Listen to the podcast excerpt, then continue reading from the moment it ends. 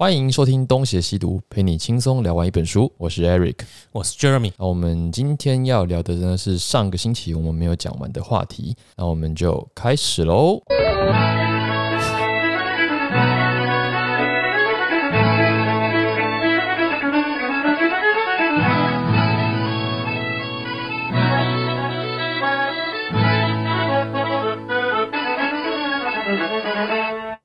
然后在一九六零年版本的《Ocean's Eleven》瞒天过海里面，等一，下，瞒天过海一九六零就有了。对啊翻拍的啊，，对啊，是啊，哦，有嗯学到学到新知新知识。里面有一个小偷叫做 Jimmy Foster，新版没有这个小偷。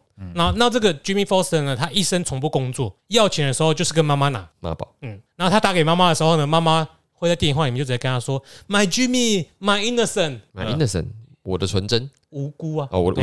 五五那这种理应出现在情侣的对话和语气出现在妈妈口中，就是肉麻中的肉麻。然后呢，他也从不拒绝儿子跟他要钱，只会说你要用钱的时候跟妈妈拿就好了，你只需要会花钱，不要去做什么愚蠢的投资。然后呢，妈妈就成为他去窃盗的理由，因为他想用抢劫、偷盗来证明自己有雄风，没有需要依靠妈妈。哦，那未断奶的人格呢，会成为这种犯罪人格的命题呢，在一九六年代就成为了主流，这只是一开始。那在五零年代啊，美国酝酿了一种性革命，在六零年代开花结果。这背景就是 Alfred Kinsey，就是金赛性学博士。有我记得有影集，有兴趣的可以去看，里面有很多精彩的画面呢、那在一他在一九五三年的时候，公布了美国女性性行为的性学性行为调查报告。这份报告呢，当时震撼了全美国。嗯，一堆味道高中不是一堆味道人士指控他动摇国本，动摇了社会的道德基础。因为呢，该份报告揭露了你各位以为的良家妇女有不为人知的一面。嗯，另外呢，这个时代的 Playboy 也开始发行，然后呢，避孕药研发成功，而且在一九六零的时候核核准上市，所以这时候反越战啊、抽大麻啊、打炮什么的正汤很风行。对，显示了这个年代性观念的开放。在这之前呢，那个纯种白人保守教派是清教徒的保守社会。哇，那真的是天翻地覆的一个现象啊。对这个背景呢，也显示出女性开始可以像男性一样享受性，因为你吃了避孕药不会怀孕嘛，嗯你可以尽情打炮了。嗯，那也导致了女性在心理上和行为上开始产产生性解放的革命。不过呢，我最近看了一些纪录片，有研究指出，吃避孕药会让女性好像没有那么想做爱，哎，不过她就没有那么办法容易享受到高潮。那个我在想一个这才会有事后玩 呐。一一个一个点是那个，就是以前的升以前的男性哦难道没有发觉到，其实女性在性需求后期是更占上风的这个现象吗？一一开始，比如说个女性在没有性经你是说男人、女人是三十如狼，四十如虎这个现象五？十坐地会吸土吗？哎你，说这个你在做这个现象吗？对对对对，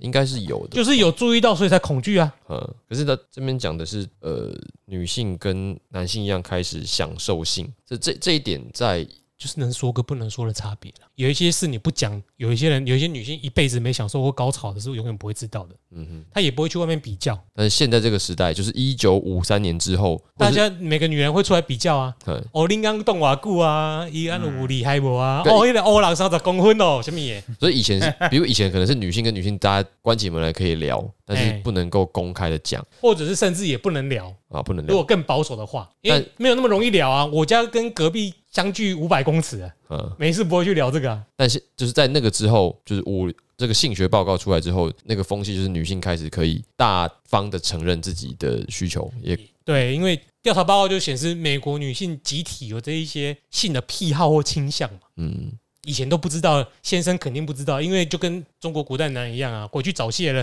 他以为全天下男人都早泄。不过这这题其实想要问小太阳，就是关于这一点，你有什么亲身体验吗？啥会？就是关于女性的这个，女生一定也是有需求的，这是这个吗？对就是你什么时候发现到，其实女生的需求比你想象的，就是我们都觉得是男生就是色狼，就是色胚，就是每天只想着爱爱。可是你是什么阶段开始发现，其实女生比男生还要？他居然预设我会知道这个阶段，对啊，但有人回应你的时候啊，那你对应该你当应该是 Michael 比较理解啦。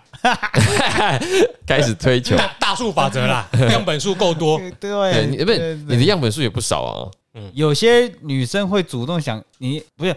我觉得刚刚 Jeremy 讲有道理。女生无论是对不到对女生，女生可能跟闺蜜会聊这种话题，可是跟男生肯定是不会主动要聊性这种事情，就是因为这样子，所以他会愿意接球的时候，你要是跟他聊一些歪七扭八，他愿意接球的时候，哎、那基本上就八九不离十了。不是说你好色哦，而是会跟你分享，开始一些他自己的经历的时候，大概就是他可以，他可以明白知道他有需求，我怎么觉得？他会需要索求这我。觉得今天的小太阳好像没有火力全开，这题你明显在闪哎、没有，我想要认真的一点意，没有没有，我刚怕有一些人会误会啦。哦哎呀，我想要抓出一些那个脉络可以嗯，追寻出来，好而不是我感觉，我觉得啦，你也会怕哦这就没有意思了，没有意思了。你会怕哦。我猜的，没有啊。好，今天不逼你，我们改天找 Michael 来聊。对，好了，那这种性解放的风潮会导致妈妈型的儿子更无法应付女性，因为妈妈型的儿子在更保守的社会，很有可能他不会被发现，好，他床上做的不行，对。没有人会知道啊。哦，因为女性也不会讲，对啊，现在已经开始大家都在谈论的时候，大家就知道啊，看三十秒之类的，对，所以这也导致男性的被阉割感越来越严重。那心理上呢，杀母的呼声就会越来越强烈。嗯，哎，你这个人要讲我坏话，先把他杀掉。对啊，我们现在应该还不到那种就是在呃因为姓氏不顺而导致人生观比较悲观的那种状阶段跟状态吗？你你开始有了吗？不知道。可是要是有小孩的话，比较麻烦，就是要顾小孩。对，可是那不是那不是你的雄风不不行吧？对啊，现在讲的是说，因为你的雄风不正，导致你的生活哦开始受到影响了，就你没有自信，你会觉得说我嗯晚上搞不定。再过，十年来看看这个，叫红青带用完呐，看过十年之后可不可以我可不可以讨论这个？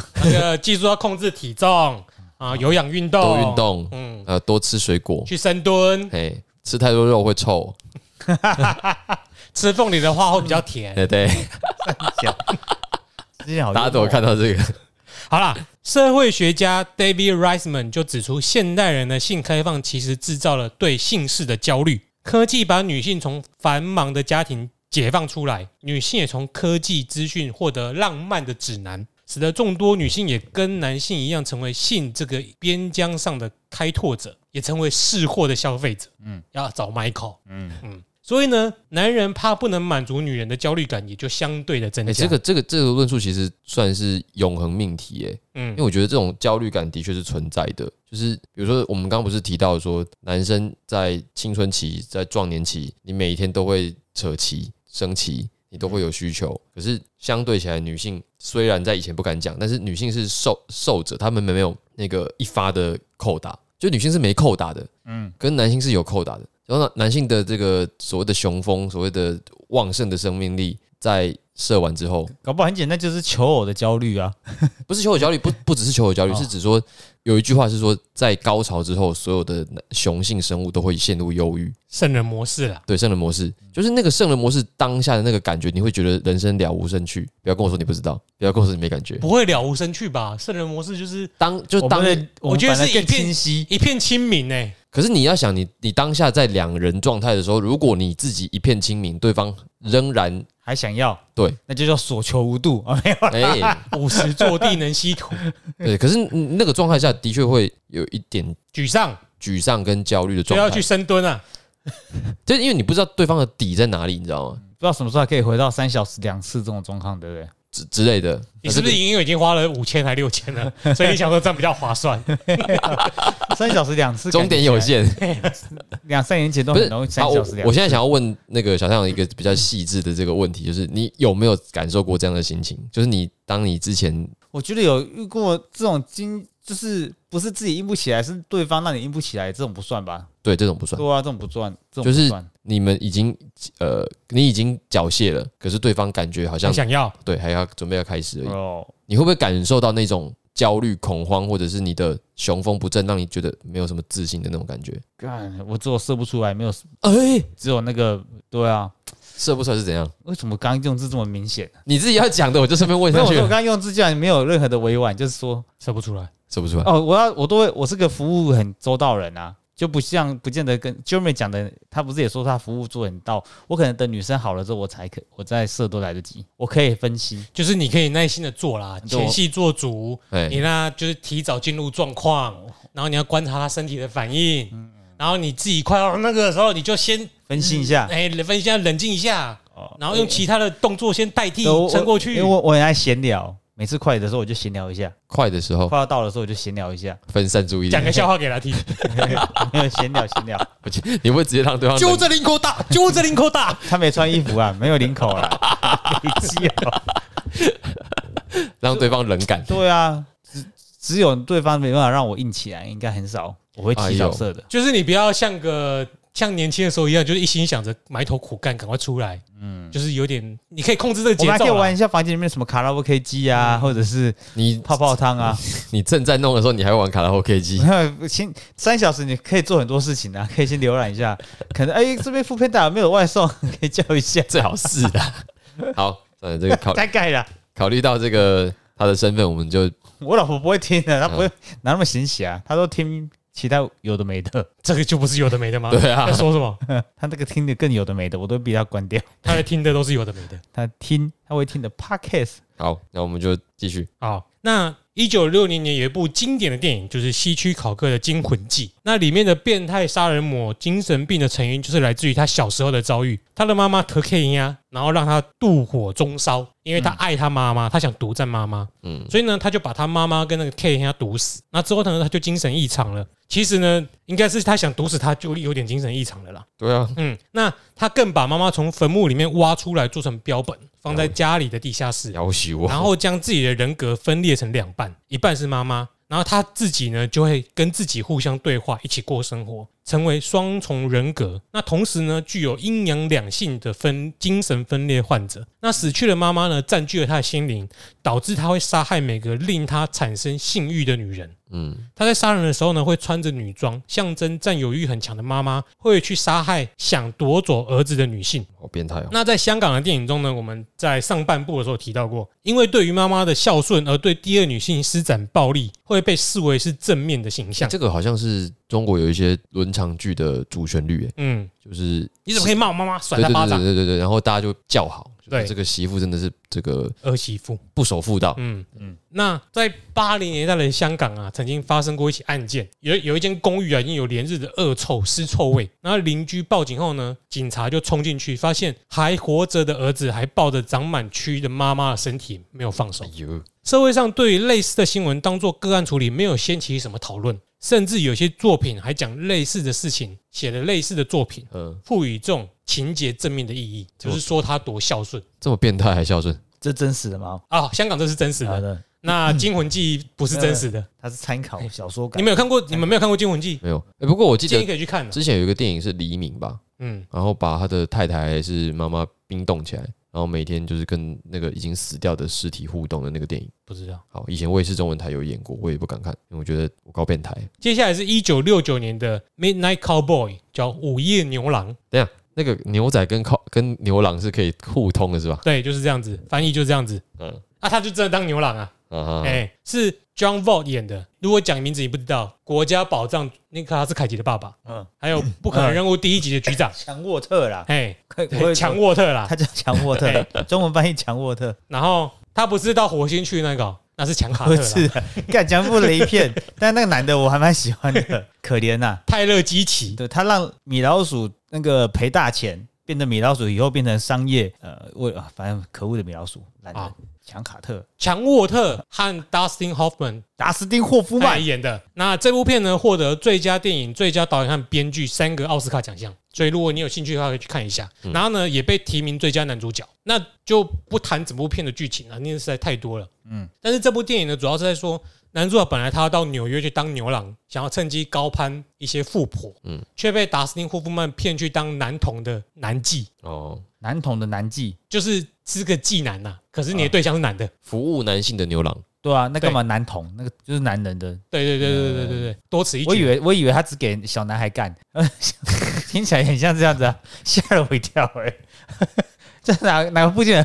反客为主哎、以前都是被神父干的，哦，我要去干神父了，好，够用因为听起来很有自主权。其实也也没什么错啦，说实在的。呃，总之它是一个男同志题材的电影。等于真的这两 哦，男 gay 哦，不是小孩子啊，不是不是不是我，以为是干，那时候他年轻呐，不是小孩啦。哦，哎，强沃特那时候是年轻呐，对，我我以为是给男小男孩干的，原来是男同性恋，你怎么一男满满脑子想的男孩啊？我也不知道是，不是很想，对不对？嘿嘿嘿嘿，笑成这样，样，头头怎么没跑出来呢？丢丢丢，桑尼霍夫曼啊你！有个变态的，啊，结果呢，他因为他是被达斯汀霍曼骗去当男妓的，结果呢，在片中两个人成为了好友，嗯，所以这是这一部电影很经典，就是一个男同志题材的跨时代的电影。那这部电影暗示了男主角小时候曾经被妈妈性侵，那其中的画面片段也出现他小时候要跟女友就是车震的时候有女友、哦，他年轻的时候有女友，嗯，结果呢，外面跑一群不良哎，然后把他们两个分开，然后就一边就把女生拖进车库里面，就没拍了啦。嗯。可是呢，有一群也把男主角的裤子脱下来，然后就那个画面，你知道，趴在车上，然后那个画面啊，就是哇，进行一场希腊式的同性爱。同性爱，哎，嘿，那这个片段呢，他在被击奸的时候，这个片段出现了他小时候帮妈妈按摩和被妈妈强吻的画面，连接了同性恋和妈妈的两个意象。哦，有点复杂的连接，就是他在被男人干的时候的回忆片段，是他被妈妈强吻，还有其他的画面，所以暗暗示了这妈妈和同性恋是有关系的。嗯，我这个真的意象真的非常好，这好像在做什么脑部的手术，然后打出一些资讯在你的脑中，那你就变成这样，因为这个资讯得到哦，以后我变成男同志了。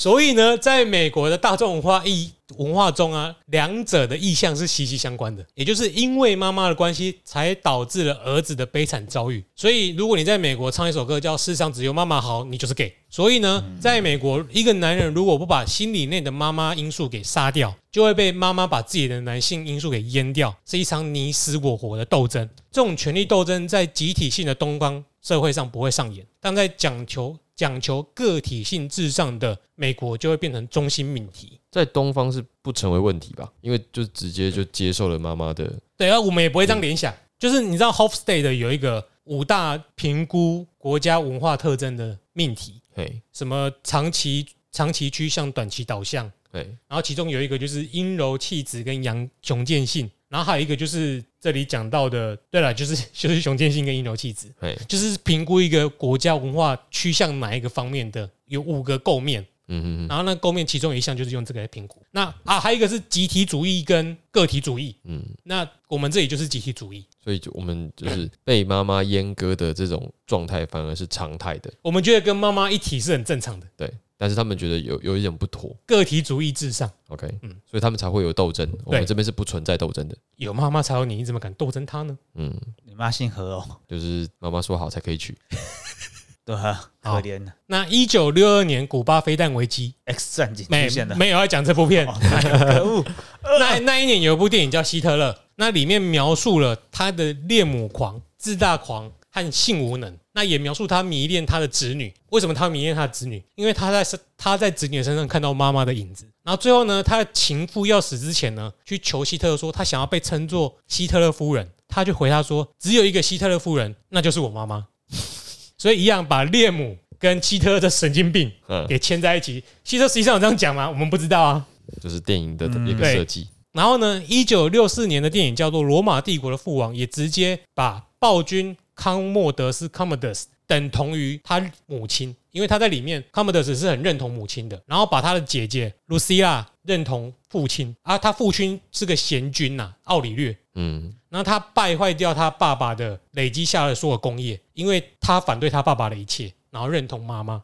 哦，然后所以他想要推倒爸爸所建立的所有一切。那他的姐姐也在片中被描述就是一个好人正面的形象，那就等同于说父亲男的是好的，嗯你认同他，你就是好的；嗯那母亲妈妈是坏的，你认同他，你就是坏的。好简单哦，对，在那个年代就是这样子。好简单的定义而。且以前的一些影视作品好像也常常连接出这个年迈的女性，常常代表了一些固步自封的、退步的一些价值观。然后不理性啊，歇斯底里。对对对对对，不过也有好处啦，因为这样的话说故事就不用那么复杂了。有一个明显的坏人，你不你不用那么步步惊心的在那边想说，我要是这样讲话会不会被某个族群骂？嗯，就是以前《还珠格格》的太后啊，就看得很简单嘛，那个脸她就是坏人，容嬷容嬷嬷，坏人，对啊，天亮了，睡醒了，我们又可以开始啦。他他好熟哦。对对，就是我老婆也很爱容，也很爱《还珠格格》啊，不要我也爱容嬷嬷。没有没有特别爱那容嬷嬷个，没有特别爱那个角色。就是他他告诉我擦指甲缝会痛，你可以试试看。看就痛死了。对，好了，可是这些历史影剧的作品跟史实没有绝对的关联嘛？谁知道他们真的是这样想的？嗯，但是最糟糕的就是这一些概念落实到了历史研究当中。一九六三年，斯坦福大学出版的作品叫《日本通史》，作者叫做 George Sanson。这一部作品是蛮有名的，《日本通史》。嗯，他谈到了德川幕府第五代的大将军叫德川纲吉，就谈到他受到妈妈的影响很大。所以呢，为了了解纲吉的一些异常之举，就要先介绍这个女人作为那一章节的开头。哦，所以这本书《日本通史》专门介绍这个，刚吉妈妈，他其中有个章节嘿，要讲德川纲吉，对，开头先讲他妈妈。嘿，因为纲吉有一些异常之举。那这些异常之举呢，我们就再开始讲。纲吉的时代是德川朝的鼎盛时期，就是类似乾隆。那他奖励汉学研究，提倡佛学和颁布动保法，就是他那个年代就开始在保护动物了。哦听起来很先进嘛？对，这些都是受到妈妈的影响。那动保法通过看起来就象征文明的先进，但是确实呃是真的在那个年代很异常。更异常的是呃不成比例，那个叫什么？不成比例的那个说法叫什么？什么都不成立。什么都不是。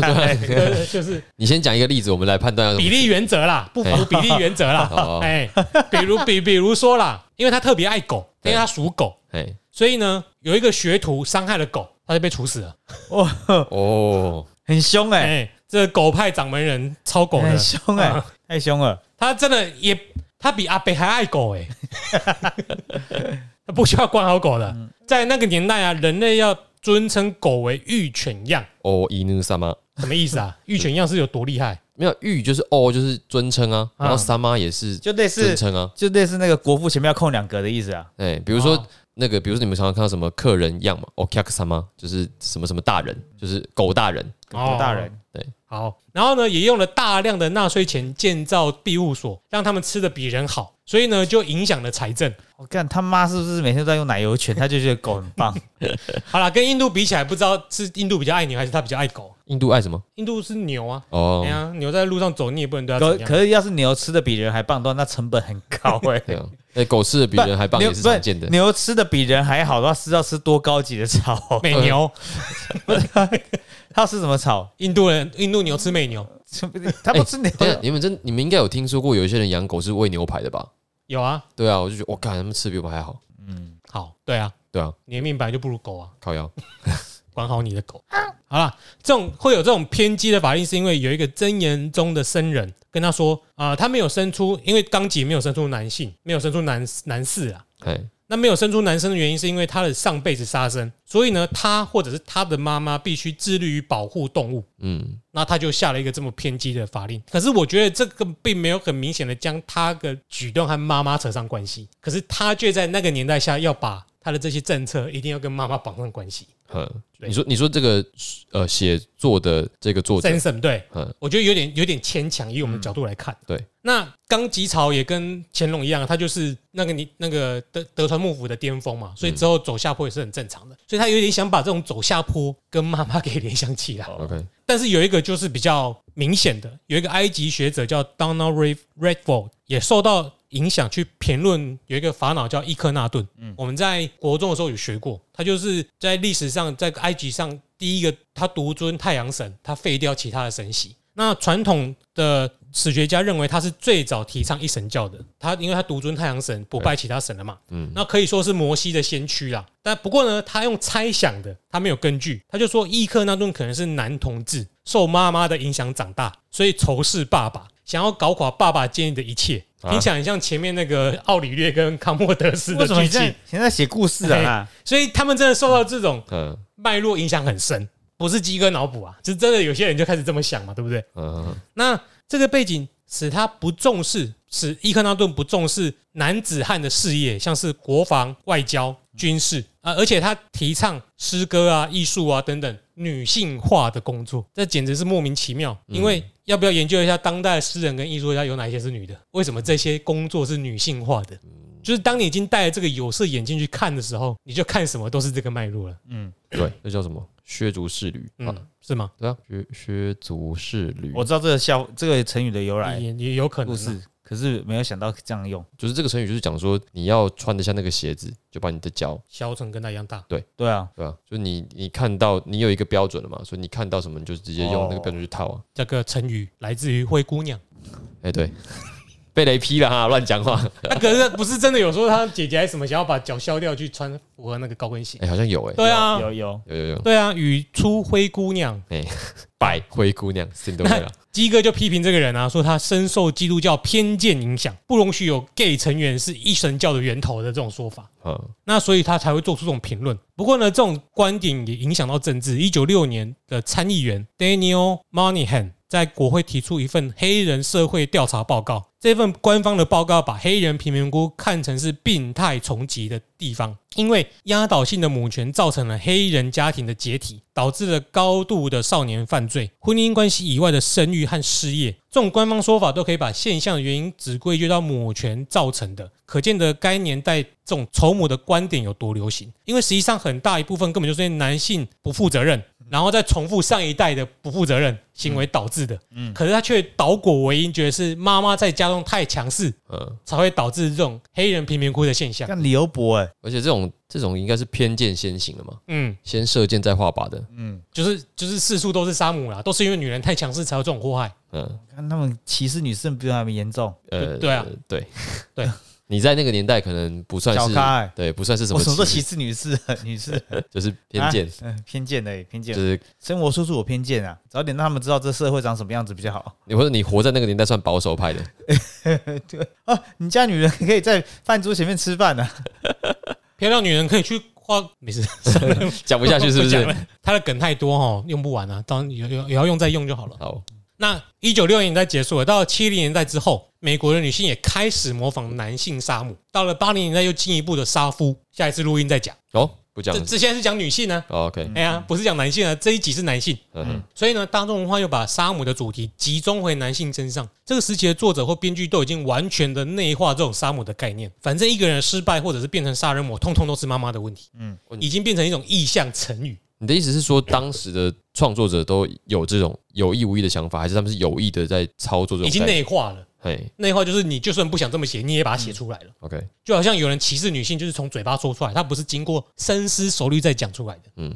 那是自然的反应。好，我知道你们在讲谁，但是 OK，那一九八三年的电影叫《Angel》，在叙述有关除妓的故事。片中呢，描述精神病杀人狂怎么描述的？他只用几分钟的画面就把他带出他的过去。他招妓的时候对妓女不举，然后另一幅画面是带到的是他看到妈妈跟他的合照。那画面中就是妈妈一定比较大，然后他是小朋友嘛。比斯吉吗？你小时候两三岁的时候，妈妈一定比较高大嘛。这个画面就是特别去凸显妈妈的高大和她的渺小。嗯，然后他看到这个合照，就发狂了，将手中的鸡蛋连着壳捏成粉碎。就这样的两个画面，就影射他心里有病。哎，对，那个鸡蛋连壳捏碎，其实真的是蛮有意象感的。嗯，就是我们以前看电影，如果看到那个什么，把一个男生的，橘子对，对，捏 捏捏爆，就是直接捏蛋了。那个谁，哎，以前那个新少林五祖，哦，搞不好有这个影射哦，他把自己的男性气质给捏爆了。他还把女生的卵子给捏爆了，哦。你说，蛋不是卵嘛。哦，对 好，好，然后在一九八七年的影集《Daily Deception》有一部有一个年轻，其中有一集就是有一个年轻女性被发现在旅馆上吊，那婴儿也被丢进河里面，那他被认定为是杀了婴儿之后再自杀。嗯，其实这里就影射了是妈妈有问题，妈妈把婴儿杀掉又是自杀。对，但是呢，没事，哎，先生呢就觉得逮鸡不是公狼，所以选为叫干单，他就去展开调查。后来发现呢，他小时候的养母是凶手，先生小时候的养母是先生的，的养母。哎，哎，他小时候呢，因为家里贫穷，所以生母把他过继给一个有钱的女性。结果呢，生父想将这个小孩要回来，而且最后成功要回来，就是休格，然后在法庭胜诉。然后这个短暂的继母呢，因为太想要小孩而对他念念不忘。然后等到小孩长大之后呢，他想要去报复，并且娶回他原本应得的孙子。当做他的儿子，就是他觉得是他的啦。那东窗事发之后呢，吞枪自尽。这种对儿子的执念呢，在美国肯定被解读为发妈疯的神经病。嗯，可是呢，在东方这种执念常常会被表现成伟大母爱的作品。哦，这是三代的故事，哎嗯，就是母亲的执念，我们在这边不会写出神经病这种对，作品，通常都是有多感人的亲情。嗯嗯嗯，那除了联想到杀人魔的作品之外呢，这种概念在喜剧也看得到。一九八九年的爱情喜剧叫《New York Stories》，那部片有三个故事，其中一个故事是伍迪·艾伦演的，伍迪·艾伦就知道了吧？嗯，然后他兼了里面的导演、自导自演。那这个故事说的是一名犹太妈妈，就是一个被认为是女性化的民族。这犹太妈妈唯一挂念的就是她的儿子，可是呢，她会在每个人面前口无遮拦的说他小时候的事情，就比如说他帮他换尿布，小时候穿情赛啊什么之类的，把小时候的隐私统统讲出来。嗯，那搞得儿子人际关系非常尴尬。那后来有一次因缘际会，他们在看魔术表演的时候呢，妈妈被变不见了。那一开始的时候，他觉得没有妈妈很紧张，就报警想要找妈妈，然后发现了没有妈妈其实蛮自由蛮爽的，然后他就转念了，享受了舒服的过日子。没想到呢，妈妈在纽约市的上空出现，向全大都会人广播他儿子的隐私。那唯一能够制止他的方法呢，就是将他重新迎回现实生活之中。后来妈妈是怎么回来的呢？因为主角找了跟妈妈很像的女朋友，而且妈妈很满意，妈妈就回来了。怎么有点哇，这好多符号在里面哦。对啊？对，一九八九年，而且是 Woody Allen，可以去想办法看一下，嗯，他的还比较已经比较。近了。那另外还有部知名的电影还是影集《The Addams Family》阿达一族，嗯，现在讲的不是不是强尼戴普的哦，是之前的。你现在现在讲的都不是那么新的 嗯。那里面有一个冒充 Uncle Fester 想谋取家族财宝的反派坏人，其实他不坏，他是受到妈妈的影响才坏的。他受到妈妈的操控才有这些行为。他妈妈最常对他情绪勒索，他总是会对他说：“我是为了你才活。”然后去控制他。好像那个以前现在台湾八点档哎对啊，就情绪勒索啊，现在是标准的啊，超爆多的。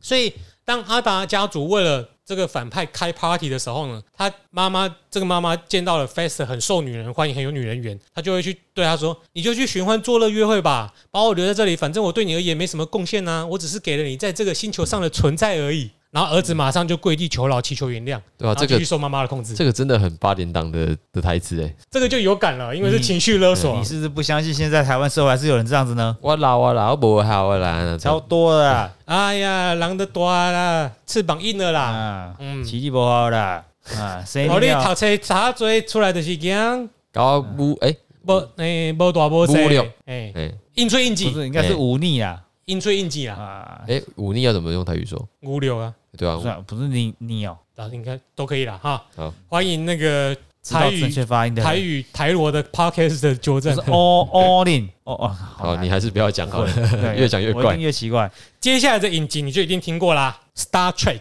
然后它其中有一部就是《The Next Generation》，这部片也从一九八七到一九九四，哎，这部影集影集啊、其中有一篇故事是七号上面带了一个女科学家去寻找一个浮游的晶体。那因为这个晶体呢，曾经对人类造成很大的伤害。那七号的任务就是找到这个晶体，然后跟这个晶体对话，而且想办法去研究这个晶体的性质是什么。那这个女科学家呢，因为儿子死于该晶体的关系，所以呢，用科学研研究的名号去搭上七号，但实际上的目的是复仇。所以在遇上这个晶体之后呢，不理会任务的目的，将它将这个晶体直接震碎，消灭了这个晶体。那七号上的人员对于这种做法感到非常的不以为然。里面有一个角色也是这个机器人，叫做 Commander Data，就说你的儿子会对你很失望的。这类的作品显现出了什么呢？美国人对于母爱的观点已经可以说是不近人情的机器人程度。美式的故事在处理男替女或者是父替子以及女替男报仇的剧情上，都会给予正面的态度。嗯，唯独妈妈在替儿子的报仇上的时候，却是在论证女人的非理性。相较之下，中国这边表现出表现出的是无限的母爱，真的是性别两世的哎、性别意识的两个极端应。该是说在呃妈妈的报仇的过程中，会让他感觉到恐怖。嗯，像我记得有一部电影是日本的电影，是那个松隆子嗯演的，叫《告白》吧。嗯哼，反正就是松隆子是一个老师，对，然后他的小孩子好像是被霸霸凌对，然后他要报仇。然后我其实那个电影我没有看，可是我大概看了描述以及他的电影海报，他都会把松隆子的那个表情弄得非常的可怕，有点像光阴险的感觉。白白白的啦。我是说那个气愤呐、对，就觉得好像有什么阴谋，就是他其实是想报仇，可是那个报仇好像变得是有点诡谲的、嗯可怕的。可是如果是呃男性的报仇，好像比较不会是这样我。觉得跟性别没关系，而是手段的分别。我们怕的是阴柔阴险的手法。嗯，那你像如果是连个女性救女儿，就不大家会就是就是爽片嘛。对啊，就愉悦，但是如果今天某个女性她在替女儿子报仇，是采用连恩尼逊的手法，我们不觉得恐怖，也是会觉得那是爽片。嗯，但是如果你要用心理学式的语言，就会说那是阳具型的女人，所以会把她跟性别给合在一起，就变得有点混乱。对啊，所以我们害怕的是那个手段，而不是那个性别。因为现实生活中你很难找到一个比斯吉来复仇嘛。对。对，就算是好神力女超人，那首先我们看到底是这个 Dale Gallo 的的长腿以及女性化的象征，对。他那个穿着本来就很强调女性特征的，对。其实她没有。嘿对他没有。刚刚刚刚那说的同时间对应你和女性那种报仇的，就是黑蓝胶啊，嗯，大家就不会觉得女性可怕吗？我们不会觉得，哎、因为他其实也蛮干脆的、啊，就是报仇杀人，杀人报仇。不然就是那个追杀比尔，哦，对，那也很乌玛舒曼里面也就是疯狂杀嘛，你就也不会感觉到什么，阴险、阴险害怕。因为他就是一路杀到底。我们害怕的是刚 girl 那一种的，啊，对对对对对对对对对，那种就是特别的惊悚。而且很认真嘞。我第一次看到就是这么吃瘪的蝙蝠侠，我以为你第一次这么硬呢、他他那个时候很年轻的遇，到这种太太硬了起来吗？可以吧？你要展现你的强势哎。没有，我觉得那个就是邦艾弗瑞克在后面，就是他没有演出来的那个部分，就片尾你都可以感觉到他这一生就是被阉割了。嗯，即使他是很阳刚的外形，为什么最近这部片出来？我爸前天也在看《控制》哎，是哦，我只是刚好想到我没有看啊那部片 真的会让人家觉得不太舒服，经典。而且他的手段真的是有点可怕，因为他为了制造血迹，还自己就是对啊、电影跟书蛮妙的，书的话你会一直到最后一刻，其实也算是啊，跟电影有点像，到最后一刻才知道谁做什么事情。书也挺好看的，嗯，所以你有看书，我有看书，所以要分享。这大家都知道了吧？好了，小坏蛋，你就可以就可以在有时候需要塞集数的时候，那个跟工藤官九郎一样会翻转。我最最近可以看的是，如果大家有看《伽利略》系列，东野圭吾居然出到十本的《伽利略》系列，东野圭吾怎么这么能写啊？太扯了！我看完第十本了，他是不是找了一堆那个写手作家写手团队？越写越烂。说明他就是倪匡啊，倪匡可能很多烂，呃可能哦，有可能有像哦。嗯，东野可能五本文字产生气气了啦。我看扯文字 写论文的，好了，在美国的性别架构中啊，存在一种吊诡的情况。对于两性来说，性别的暧昧都是人格不成熟的情况，而女性呢，应该要的样子又更接近儿童的状态。女性不能像男人一样主动，有权利的意志。所以，正常的女性等于不成长的男性。想学男人的阳具型女人，只会是半个男性；而全面化的女性就更接近儿童状态。不就是一直在否定女性化的的形象吗？对，那这样说起来呢，女性根本就处于一个永远比男性更低落的位置。在文化符号上，男性等于理性、主动、主宰环境的象征；女性就是意志薄弱、非理性、权力意志不正当、扭曲的象征。就像满大人那种太监式表现出来的样子，所以呢，性别的分化就有了高低之分，这就是西基督新教文化下造成的偏见。有过偏见，在一九四七年的时候，获得奥斯卡最佳女主角奖的作品《Possessed》，翻译叫做“作茧自缚”或者是“为亲倾倒”。Possessed 其实也是类似附身呐、嗯，嗯，就是在说明一名精神不正常的女性在纠缠一名男性，得不到就杀人家，最后被关进了精神病院。那这片名就取作附身的意象，其实就是因为基督教里面魔鬼和女人的关系就是特别的亲近。一九四八年的《The Snake Pit》。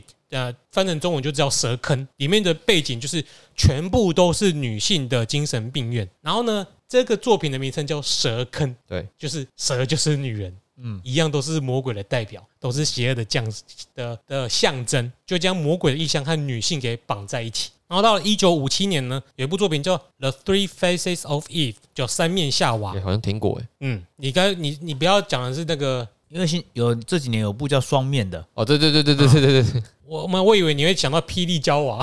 也是啊，很像啊。查理，好，这部作品也是这种基督教思想为理、弗洛伊德为表的故事。那顾名思义，因为这部电影的主角分裂成三个人格，这三个人格分别叫做 White、Black 跟 Jam。不是 Jack 跟那个哦，那是月光骑士不是不是，而且男男人分裂比较没关系哦。啊。那 White 白是好女人，Black 黑是荡妇，那 Jam 就是他本来的人。嗯，那心理医师在诊断这个精神分裂症的时候，发现他小时候被妈妈强迫跟外婆的尸体说再见，造成了他心灵上的创伤。创伤，嗯嗯，因为在打字的时候他发现创伤才打得出来，穿嘛穿嘛，哎，导致后来的精神分裂。那造成这个精神分裂呢，也是三个女人造成的，妈妈、外婆还有她。哦，他自己，对啊，她自己名为夏娃，夏娃就是基督教传说的第一个女人。嗯嗯，然后呢，又象征女人的传承。然后最后在治好她的精神疾病的医生叫做什么呢？啊，首先这个精神病医生是男性，所以是象征理性主宰的力量。然后这个精神病的医生叫做 Doctor Luther，路德，马丁路德的那个 Luther，然后象征宗教革命的，就是那个基督教人物。然后另外一个呢叫做 Doctor Day，Day 呢就是日光，不是不是天呐、是日光的意思。嗯然后象征驱散代表女性的黑夜。那莫扎特的那个魔体的故事也是一样的这个象征。好，总之这就是基督教的意象。那基督教意象本质上就是有点丑女的，嗯，如果是新教的话啦。所以比起天主教，基督新教的精神上更接近古犹太教。古犹太教的上帝是凌驾于创造物之上，而不与自然合而为一的存在。那也因为唯一，所以他其实是单身。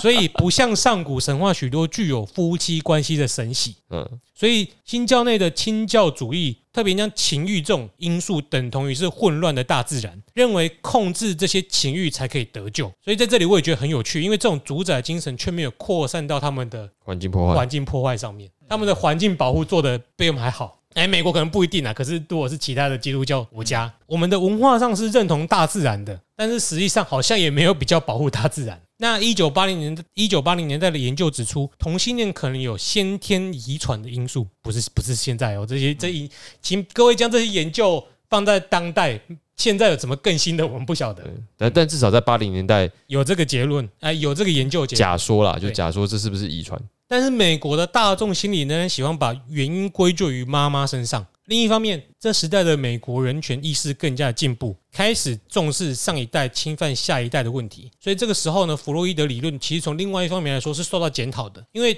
他原本理论被视为是像是男孩恋母啊、女女孩恋父的理论，被认为是替侵犯小孩的父母亲找理由，闻过是非，倒果为因。应该是大人欺负小孩导致了创伤，而不是替心理还是小孩的大人找理由，说是这些人爸爸妈妈的错。嗯哼哼，那对世代间侵性侵犯的作品，在这个时候更大量的反映出来。关于爸爸欺负女儿，我们在下一个章节、下一次录音再讨论。但是这里呢，我们再提一部母亲侵犯儿子的作品。那其实许多作品都有多重的因素和重复的脉络，所以之前提过的电影，在后面这些小主题也可以继续的适用。那这个我们提过，《沉默的羔羊》是一部经典的作品嘛，在这里提到另外一部也是同一个作者叫 Thomas Harris，他的另外一部作品叫《红龙》。嗯就是 Red Dragon，它被翻译叫做《一九八七大悬案》，在十五年后，二零零二年有翻拍。那那那时候主角就是爱德华诺顿，然后一样有访问到《沉默羔羊》的安东尼·霍普金斯。哎，对，那我不知道你有没有看过新版的，我好像看过，可是忘记了。那时候看觉得还有出新的哦。二零零二年是新版的啊，现在讲的版本是一九八七年的。哦一九八七一九八七年翻译叫《一九八七大悬案》，那个时候是应该是三部曲啊，嗯。广告还是人魔三部曲。都啊也是挺多的。这么老你也知道，那个录影，我就说小时候录影带店嘛，而且那时候我们也是有记忆的年年份，因为我也还是不敢看啊，哦，这些我都不敢看我。小时候只有看什么港片，我们在看这个，录影因为要花钱啊，录影带要租，哦，现在应该敢看了吧？嗯，我不知道我去，看一下来分享。交作业，感觉敢敢看的欸，敢看了啦。好了，故事中这个红龙中的凶手专门干的是灭门血案，嗯，而且又在一九八七年，感觉有点敏感。哦，你出生那一年还是啊还嫌灭门血案不够多吗？啊，原来是抄的哦，不是啊，那一年政治上有个秘密结案，对啊，我说原来是抄的，还是那是外国人拍的，所以那时候台湾难怪找不到凶手。所以那时候台湾有上映吗？有啊，红龙有啦，我说哦二零零二年的年、一九八七有吗？哦再查一下好了。知道哎，原来还是新闻局，国民党掌握的新闻局这部，哎，这部片是 教材哦，太敏感，太敏感乱说，啊！这个凶手啊，应该就是爱德华诺顿吧？还是他是警察？应该算了，看完再说好了知。道了，啊，这个凶手有兔唇，然后他被妈妈遗弃，啊然后最后是外婆收养。但外婆收养他的动机是因为想对女儿报复啊。那个女儿是个上层社会的名流。那凶手呢，因为被两代的女性滥用抛弃，所以他心里有了毛病。那他极度的自卑，用他的自大来掩饰，表现出来的呢，就是用杀人全家的方式来满足他的权力欲望。电影中强烈的暗示他曾经被老女人侵犯，应该就是外婆。那一九九二年史蒂芬金的《Sleepwalker》睡行者里面，里面的那个杀人的母子妖怪是专门吸取年轻女子的精气，而这个母子妖怪也存在着乱伦的关系，因为有有有床戏啊。哦，那其实就是伤害第一个女性来谈母子恋的典型架构。哦，这个听起来好像还蛮好看的。你说 Sleepwalker 吗？对啊，还是因为它有乱伦关系？就是各种各种那个猎奇因素都在里面。对啊，就是你真的你看过，就也不用看，你可能听完讲完，你再去看一些大众作品，你就会发现，呃，真的有这些脉络存在。那这些故事其实不只是影视或者是小说作品，现实生活中有很多案件。如果你们爱看美国杀人魔的纪录片，都可以看到不少因为世代间侵犯造成的人间悲剧。嗯哼，那如果不想看纪录片，可以去看已经停停止要拍第三季的《哪部片？破案神探》，哦，那个你有看？那个超好看的。听说很赞，《My 赞 Hunter》超 My Hunter 对。那现在的铁的案例，各位去看纪录片一定会有。七零年代发生在华盛顿州的一连串妇女强奸案，凶手的动机不想不只是想满足性欲，而是怒火报复。他被推断是心理上有向女性长辈报复的需要，就是心理学家的诊断了。那凶手被抓到了以后呢？妈妈果然也是表现出一下，表现出我家的小孩一定不是坏人，肯定是被冤枉的，他只是个孩子啊。哦然后他在他被判刑之后呢，妈妈甚至想买凶杀人，要杀掉法官和检察官。呃，这个故事后来被写成书，叫做《上》，就儿子。然后不是又是医生为封封面的？然后翻拍成电视剧叫《Sins of the Mother》，母亲的罪啦，妈妈的罪。那另外一个案例是 John List，这个案例曾被搬上知名节目电视节目，叫做《全美最大通缉犯》。就是一个几乎成功完美犯罪的男人。那个节目很很久哎，对，对因为我我不是在 Facebook 有贴黑鸟嘛，嗯，嗯。黑鸟的那个背景在狱中就会出现这个节目了。啊那这个故事呢，我就想要请 Eric 来帮我们介绍一下。来哦来哦，哎，这个故事非常的精彩嗯，啊，也有点长，所以我觉得哦，要配上小小太阳讲的那个故事，我们可以把它放到下一集去讲，因为现在讲有点这个强弩之末，有点可惜，我们应该把它放在前面。我看哦，是他根本没准备啦。我看完了啦 我交了交交了作业给他，你没有叫给我浓缩精华。你叫我想一个梗，原来是要设计我啊，对啊哎呦哎呦哎呦，我是妈妈型角色，阴柔险恶。险恶，太险恶了。好还了，还是你妈昨天对你做了什么？没有，我们只能怪你妈哦。那你怪去吧，怪得好。啊，不还是阿嬷，昨天是阿嬷哎。对，我我妈叫我要回家了啦，我到的家尾绝对是我代志，伊拢就乖了哎，嘿，即便他回家，一个几时的婴儿年年啊。即便是他回家只打你，这也是充满了他笑意的笑的存在。你的笑，我要我要含笑承受。好啦，这个今天节目就先到这里了。对啊，这个故事是真的蛮精彩的。对，啊，刚刚我讲那个故事，其实是那个大家你去 Google 一下，嗯，也是很精彩。哦，就是而且毕竟这些是真实案例，对，就是证明说我们以前一直觉得鸡哥脑补的真的是其来有致、啊。就还是会有一些这样子的真实情况。嗯，这个世界上的确是有这样子心理状态的人存在的，虽然不多，在总总体来讲不是多数，但是呃，我们不也不能够忽略有这种极端情况的发生啊。那就算是平常社会里面，也是有一些呃隐而不显的人，那可能程度上没有那么严重，也不构成社会案件，但的确是存在于每个人的社会关系跟心中的。嗯，就大家都多少有一点变态的地方，啊、嗯有多少有一点点未断奶的，或者是奶没吃干净的成分啊。那接下来下一集要讲的就是一些这个比较严重的案例，我们就会从这个开头啦。对一个，啊，也希望这种猎奇哈环宇收集的效果哦，可以带来流量啊。哎对，好，那今天的节目就先到这里。这个如果喜欢我们节目呢，就可以到 Apple Podcast 给我们五星好评，或者留下你的宝贵意见。那也可以到呃 Facebook 或者是 Instagram 跟我们留言互动。那如果愿意以以行动赞助我们，也可以给我们抖内，我们有附连结。那今天的节目呢，就先到这里。感谢你的收听，我们下次再见。我是 Eric，This is Jeremy，I'm Sunny，拜拜。拜拜。你刚刚是不是有什么想讲的？赶快讲一讲我们。下一集一起讲，因为可以，反正脸书专业贴的那篇黑鸟里面也有在讲变态杀人的事件，我怕你下次就梗忘记了啦。不是笑话啦，是讲剧情就不会忘记，哦记得哦因为那部片很好看，哎，也是真实故事改编的啦。嘻嘻。